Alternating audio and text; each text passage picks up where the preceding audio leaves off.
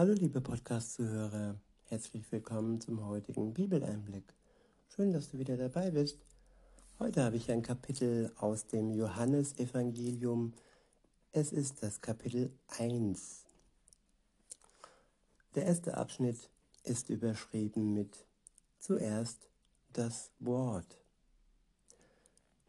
Ganz am Anfang war es das Wort, auf Gott ausgerichtet war es.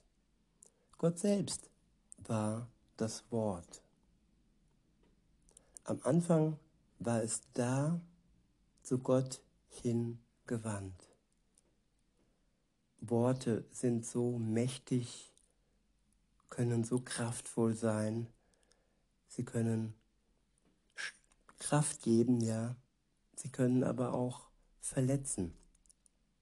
Sie können Mut geben, sie können aber auch enttäuschen. Sie können die Wahrheit aussprechen. Es kann aber auch gelogen sein, was sie ausdrücken. Und ja, die Zunge an sich gebiert die Worte und das Herz ist oftmals entscheidend, was dann hervorkommt aus dem Mund und was zu Worten wird. Und hier wird auf den Anfang der Zeit hingewiesen, auf den Anfang der Welt. Und es wird hier geschrieben, am Anfang war das Wort. Die Welt ist durch ein Wort entstanden.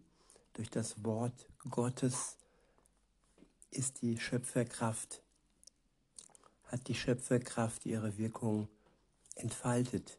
Nein, nicht durch den Urknall, so wie es die Wissenschaft oder Pseudowissenschaft oftmals ausdrückt.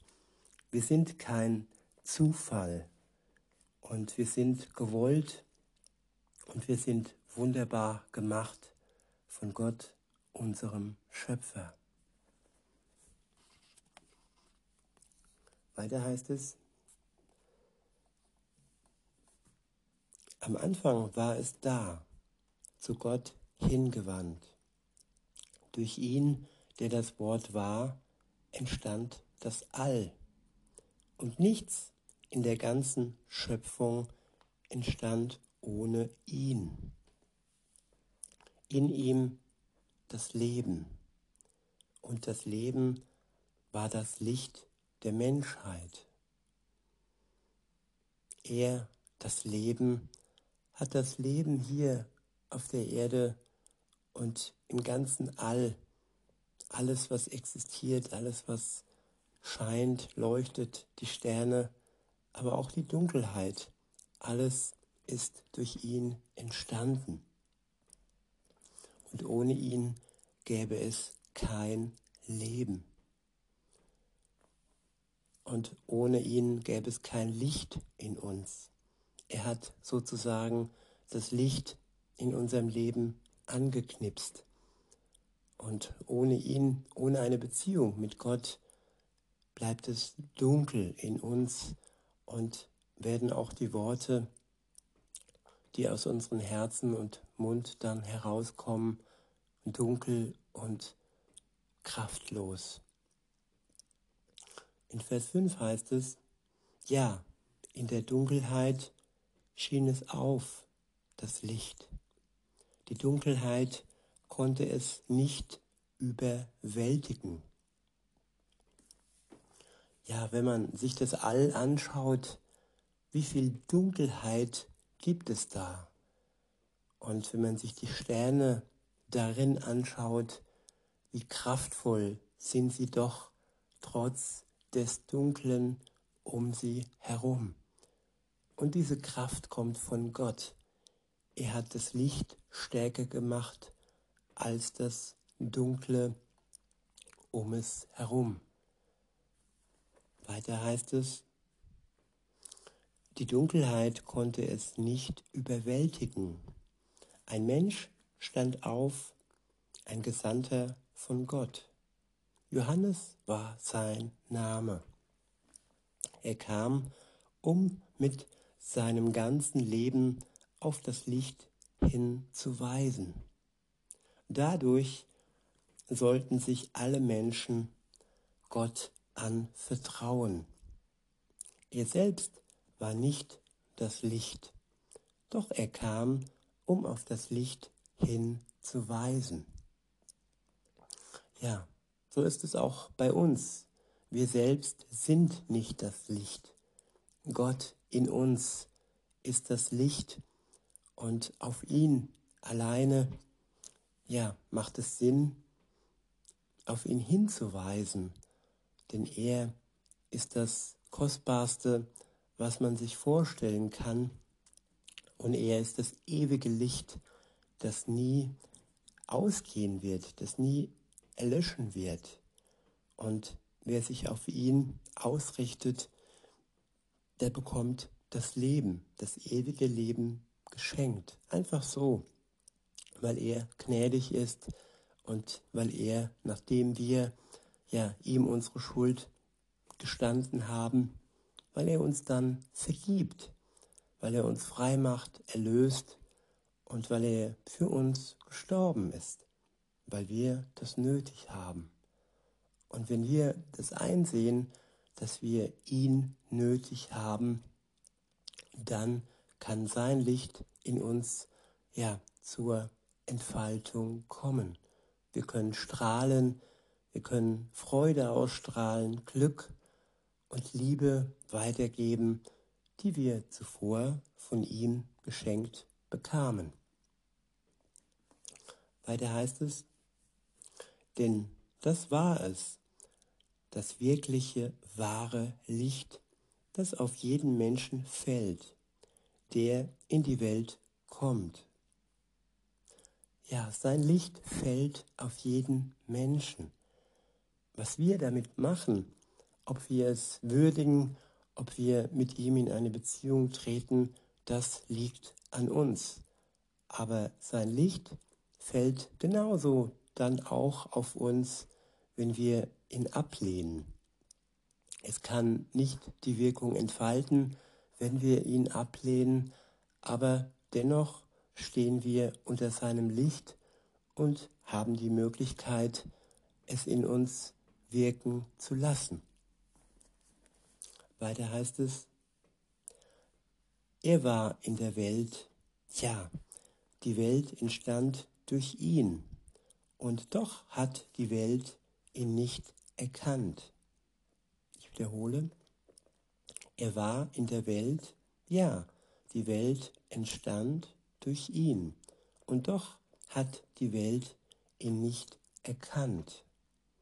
Ja, mit Welt ist hier gemeint all die Menschen, die sich nur in der Welt bewegen, die sich nur in dem Verfall bewegen, in diesem endlichen Universum, das ein Ende haben wird. Und wenn sie nur das Endliche um sich herum ähm, wahrnehmen und nicht das Unendliche und das Ewige in Gott erkennen möchten oder anerkennen, dann bleiben sie nur in der Welt. Und ja, das Göttliche, das Himmlische bleibt ihnen dann verborgen. Weiter heißt es, der nächste Abschnitt ist überschrieben mit Er wohnte unter uns. In Vers 11 steht, er kam dorthin, wo ihm alles gehörte. Ja, Gott gehörte die Welt. Er war praktisch in ihr zu Hause, aber trotzdem hat man ihn als Fremden, als Eindringling behandelt. Er war nicht beliebt bei vielen und ja, die meisten, gerade die religiösen Machthaber, sie wollten ihn am Kreuz sehen. Und so geschah es dann auch, aber nicht, weil es die Machthaber wollten, sondern weil es der Plan Gottes war, dass er für uns, für die Welt gestorben ist zur Erlösung. Weiter heißt es, er kam dorthin, wo ihm alles gehörte. Doch die, die ihm gehörten, bereiteten ihm keinen Empfang. Aber allen, die ihn willkommen hießen, denen übertrug er Vollmacht. So wurden sie zu Kindern Gottes. Ja, wer Gott willkommen heißt, wird mit Vollmacht ausgestattet. Sein Gebet bekommt Kraft und bekommt Wirkung. Und er wird zum Kind Gottes. Vor unserer Beziehung mit Gott sind wir nur Geschöpfe Gottes. Diese Schöpfungskraft und diese Tatsache kann niemand, ja, man kann sie schon abstreiten, aber ja, es ist die Wirklichkeit, dass er unser Schöpfer ist. Aber unser Vater, unser Freund, unser Herr wird er nur dann, wenn wir ja an ihn glauben und ihm vertrauen. Und nur dann können wir uns Kind Gottes nennen. Weiter heißt es, das sind die, die ganz und gar auf ihn vertrauen. Seinen Namen haben sie über ihr Leben gesetzt.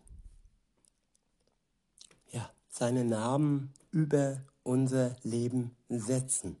Praktisch wie ein Schein, ein echter Heiligenschein über uns, der über unserem Leben ausstrahlt. Ja, Jesus steht über uns und leuchtet über uns und wir sind zu erkennen als seine Diener und als Kinder Gottes. Weiter heißt es, sie sind nicht geboren auf natürliche Weise, nicht entstanden aus fleischlichem oder menschlichem Wollen. Aus Gott geboren sind sie. Das ist die Wiedergeburt, die hier ähm, beschrieben wird. Zuallererst werden wir durchaus fleischlich geboren und ja, wenn es gut läuft, sind wir auch gewollt von unseren Eltern. Das ist nicht immer der Fall. Manchmal gibt es auch in Gänsefüßchen sogenannte Unfälle. Ich war auch einer. Und nun ja, aber bei Gott und von Gott aus sind wir kein Unfall. Von ihm her sind wir gewollt. Das steht fest. Und wenn wir dann in eine Beziehung mit ihm eingehen, dann werden wir aufs Neue geboren. Und dann sind wir aus Gott heraus geboren. Eine geistige Kraft schenkt uns dann ewiges Leben. In Vers 14 heißt es, ein wirklicher Mensch aus Fleisch und Blut, dazu wurde das Wort. Ich wiederhole, ein wirklicher Mensch aus Fleisch und Blut, dazu wurde das Wort. Hiermit ist Jesus gemeint, die am Anfang der Schöpfung da war und er war das Wort. Und aus dem Wort wurde ein wirklicher Mensch aus Fleisch und Blut, der hier auf der Erde lebte und sein Blut für uns vergossen hat am Ende, für uns starb. Weiter heißt es, mitten unter uns hat er gewohnt und wir konnten ihn betrachten. Da war sein herrlicher Glanz. Er strahlte durch ihn hindurch, durch ihn den einzig geborenen Sohn des Vaters. Ganz erfüllt war er von Gottes Wesen, wunderbar, großzügig und durch und durch wahr war er. Ich wiederhole, ganz erfüllt war er von Gottes Wesen, wunderbar, großzügig und durch und durch wahr war er. Der nächste Abschnitt ist überschrieben mit die Vorbereitung. In Vers 15 steht, über ihn sprach Johannes un, unverbrüchliche Worte. Worte die unzerstörbar sind, Worte, die kraftvoll und ja, mit Substanz hervorkamen. Weiter heißt es, laut rief er aus, er ist es. Von ihm habe ich gesprochen und gesagt, er wird nach mir kommen und war doch vor mir. Ja, nach mir, weil er kam, nachdem Johannes auf ihn hingewiesen hat, als Mensch kam, ähm, ja, aus Fleisch und Blut, aber vor, vor ihm war er schon, ja, als Schöpfer auf der Welt, er hat die Welt geschaffen sozusagen. Weiter heißt es, denn er hatte von Anfang an den Vorrang vor mir. Ja, wir haben alle so viel von ihm bekommen. Großzügig hat er uns immer wieder seine Zuwendung geschenkt. Mose war es, durch den das Gesetz Gottes den Menschen gegeben wurde. Die freundliche Zuwendung Gottes und seine allumfassende Wahrheit sind durch den Messias Jesus in die Welt gekommen. Ich wiederhole, die freundliche Zuwendung Gottes und seine allumfassende Wahrheit sind durch den Messias Jesus in die Welt gekommen.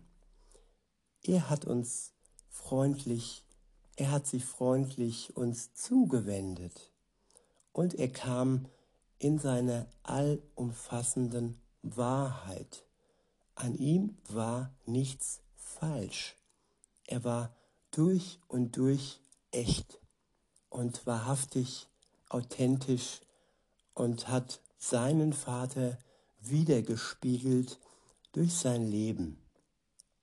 In Vers 18 steht, kein Mensch hat jemals Gott selbst gesehen, aber er, der einzig geborene Gott, der ewig ist und sich ganz auf den Vater ausrichtet, der hat in uns vor Augen gemalt.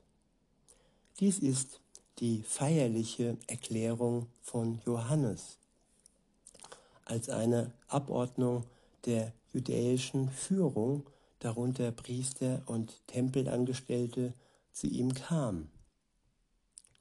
Sie sollten ihm die Frage stellen, wer er ist. Er hielt mit seiner Antwort nicht hinter dem Berg, sondern sagte ihnen klar und deutlich, ich bin nicht der Messias. Da befragten sie ihn weiter, wer bist du denn dann? Bist du etwa Elia? Er antwortete, das bin ich nicht. Bist du dann der erwartete Prophet? Aber wieder verneinte Johannes. Da sagten sie, wer bist du dann? Denn wir müssen denen, die uns geschickt haben, eine Antwort geben. Was sagst du über dich selbst? Johannes antwortete, ich bin nicht mehr und nicht weniger als eine Stimme. An einem einsamen Ort ruft sie, bereitet den Weg für Gott, den Herrn. So hat es der Prophet Jesaja vorausgesagt. Es waren auch einige Abgesandte von der Gruppe der Pharisäer da. Sie fragten ihn, warum taufst du dann die Menschen, wenn du weder der Messias bist, noch Elia, noch der erwartete Prophet bist? Johannes antwortete ihnen, ich tauche die Menschen im Wasser unter aber mitten unter euch ist er schon längst aufgestanden, der, den ihr nicht kennt. Er ist der, der nach mir kommt. Ich bin nicht einmal wert, ihm die Schuhe an oder auszuziehen. Diese Begegnung fand statt in der Gegend von Bethanien, an der Ostseite des Jordanflusses, dort, wo Johannes damals die Menschen taufte. Der nächste Abschnitt ist überschrieben mit die Erfüllung. Am nächsten Tag sah er Jesus, die auf ihn zukam. Da sagte Johannes, achtet auf das, was ich sage. Der, der da kommt, ist das von Gott auserwählte Opferlamm. Auf ihn wird die Schuld der ganzen Welt gelegt und er trägt sie fort. Er und kein anderer ist es, von dem ich gesprochen habe. Ich wiederhole, achtet auf das, was ich sage. Der, der da kommt, ist das von Gott auserwählte Opferlamm. Auf ihn wird die Schuld der ganzen Welt gelegt und er trägt sie fort. Er und kein anderer ist es, von dem ich gesprochen habe. Ich sagte, nach mir kommt einer, der schon vor mir da war. Ja, er hat in allem den Vorrang vor mir. Ich selbst kannte ihn auch nicht, doch er sollte allen Menschen im Volk Israel bekannt werden. Genau dazu tauche ich die Menschen im Wasser unter.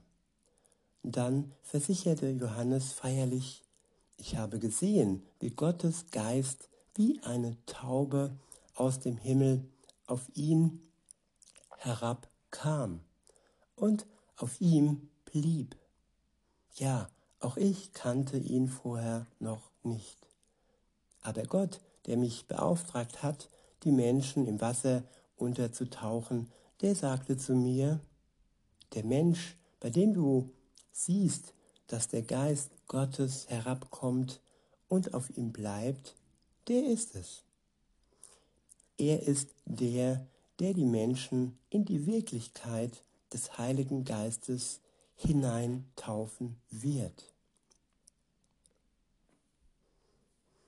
Ja, ich habe es gesehen und kann es bestätigen. Er ist wirklich der Sohn Gottes. Der nächste Abschnitt ist überschrieben mit überzeugt. In Vers 35 steht, am nächsten Tag stand Johannes wieder dort und zwei seiner Schüler waren bei ihm. Als er Jesus vorbeigehen sah, sagte er, schaut genau hin, dieser ist das Opferlamm Gottes. Die zwei Schüler von Johannes, die das hörten, gingen zu Jesus und schlossen sich ihm an. Jesus drehte sich um und sah, wie sie ihm folgten. Da sagte er zu ihnen, was sucht ihr? Sie antworteten, Rabbi, das bedeutet übersetzt Lehrer, wo wohnst du? Er sagte, kommt doch mit und seht selbst. Da gingen sie mit und sahen, wo er wohnte, und blieben den ganzen Tag bei ihm. Es war etwa vier Uhr nachmittags. Einer der beiden war Andreas, der Bruder von Simon Petrus. Sie hatten gehört, was Johannes über Jesus gesagt hatte und waren ihm deshalb gefolgt. Andreas ging dann zunächst los, um seinen eigenen Bruder Simon zu holen. Dem sagte er, wir haben den Messias gefunden. Messias heißt übersetzt Christus, der von Gott Gesalbte. Dann brachte er ihn zu Jesus. Als Jesus ihn erblickte, sagte er, Simon, Sohn von Johannes, du sollst den Namen Kephas erhalten. Das heißt übersetzt Petrus, der Felsenmann. Am nächsten Morgen beschloss Jesus, nach Galiläa zu wandern. Auf dem Weg begegnete er einem Mann namens Philippus und sagte zu ihm, schließ dich mir an. Der nächste Abschnitt ist überschrieben mit ein wirklicher Israelit. Ab Vers 44 steht, Philippus stammte aus dem Ort Bethsaida, genau wie Andreas und Petrus. Philippus begegnete darauf dem Nathanael und sagte zu ihm, wir haben den gefunden, über den schon Mose im Buch des Gottesgesetzes geschrieben hat und auch die Propheten in ihren Büchern. Es ist Jesus, der Sohn von Josef, und er stammt aus Nazareth. Da sagte Nathanael zu ihm, aus Nazareth kann da etwas Gutes herkommen? Da sagte Philippus zu ihm, komm doch mit und sieh selbst. Ja, selber sehen, selber erkennen, selber glauben, nicht anderen das Glauben überlassen, nicht anderen das Sehen überlassen, sondern selbst Schritte auf Jesus zu gehen. Liebe Zuhörerinnen, lieber Zuhörer, das ist das Wichtigste, dass wir es nicht anderen, anderen überlassen, über ihn zu reden, sondern wirklich auch mit ihm leben, bereit sind, ein Leben mit Jesus zu beginnen. Weiter heißt es, komm doch mit und sieh selbst. Als Nathanael noch auf dem Weg zu ihm war, sah Jesus ihn und sagte, da kommt ein wirklicher Israelit, ein Mann, in dem kein, keine Falschheit zu finden ist. Ja, Jesus sieht auch dich aufs, auf ihn zukommen und erkennt dich genau, bevor du ihn kennenlernst. Er ist dein Schöpfer und er hat sein Licht von Anbeginn deines Lebens über dir strahlen lassen. Und er weiß genau, was vorgeht in dir. Und er weiß auch, was du brauchst, um heil zu werden und um dein Leben zum Guten zu wenden. Weiter heißt es, woher kennst du mich? Jesus antwortete, lange bevor Philippus dich ansprach, habe ich dich gesehen, und zwar damals, als du unter dem Feigenbaum warst. Erstaunt antwortete Nathanael ihm, Rabbi, du bist wirklich der Sohn Gottes. Du bist der wahre König von Israel. Jesus gab ihm diese Antwort, weil ich zu dir gesagt habe, dass ich dich unter dem Feigenbaum gesehen habe, schenkst du mir dein Vertrauen? Du wirst noch viel großartigere Dinge, noch viele großartigere Dinge als das erleben. Dann fügte er hinzu, ich versichere euch, ihr werdet mit eigenen Augen den geöffneten Himmel sehen.